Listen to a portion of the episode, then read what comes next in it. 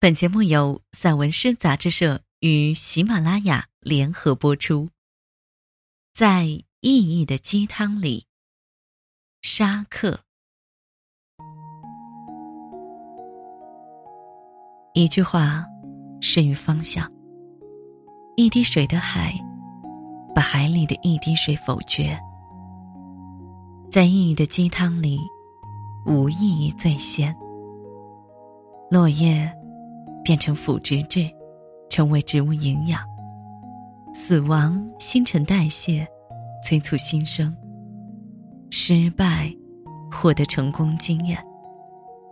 吃亏，增长智慧。摔跌，锻炼筋骨。险恶，练就胆量。哭泣，化解胸中快累。苦难，磨砺意志。如果一辈子的生活，如落叶腐烂，如陷于死亡的阴影，如失败的沮丧，如吃亏的愤懑，如摔跌的疼痛，如险恶的环境，如哭泣的悲伤，如苦难的深渊，这样的生活还有意义吗？由此换来的营养、代谢、经验、智慧。筋骨、胆量、化解和意志，还有什么意义？把这些苦难说的过程，都当成是意义，非得去承受，那还有什么活头？如果把这些苦难换成是他者的经历，似乎才有意义，值得再三深味。一念宝剑锋从磨砺出。梅花香自苦寒来，还有什么吃的苦中苦，方为人上人的励志格言？不断的自悟自省，在生活中避苦趋乐，却灾救福。避苦趋乐，却灾救福，是生命的绝对原理。相对论角度说，物极必反观点。都是认识论的不同原理。对于生命，可能是临时性的安慰处方；用苦难励志说来慰藉世人，常常是为自身的责任开脱。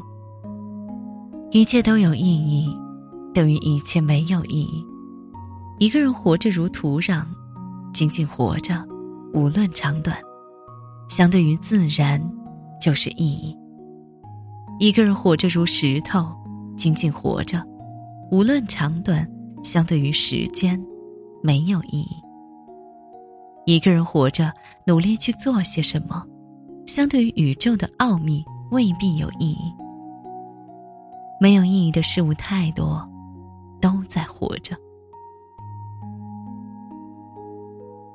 海德格尔说过：“思最恒久之物，是道路。”等于说。没有思想的人，就没有方向。叔本华说：“事物本身是不变的，变的只是人的感觉。”等于说，事物的稳定性不会因人的感觉而改变。尼采说：“世界是我的表象。”等于说，人是世界的实质，精神是世界的意志。萨特说：“存在就是合理，等于说一切的意义就是存在。从未存在的，存在而又消失的，肯定不合理。”里尔克说：“挺住，挺住，意味着一切。”克尔凯郭尔说：“人从前、现在、未来。”都只能在梦想中，才能得到自由。不通过理性，是不会有信仰的。无法了解死，只能体验生。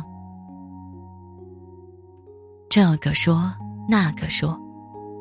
巨若鲸鱼跃起，微若猛虫落下。我说，一切的意义，对于某一个体无意义，就是无意义。一片树叶，在阳光空气和水所形成的环境中，无缘无故的趋向枯萎。即使所有的树林觉得阳光、空气和水有意义，它也不会认同，因为它死得不明不白。也许我还要说，一切的意义倾向于自然自在的生活。人生的过程受制于物，影响于物，有益于个体为总体的存在加分，不把总体的存在追加为个体的意义。霹雳和洪水，追加不了上帝惩罚的意义；光明和氧气，追加不了老天恩师的意义。无意义在沸腾、咆哮，在意义的鸡汤里沉默着骨头。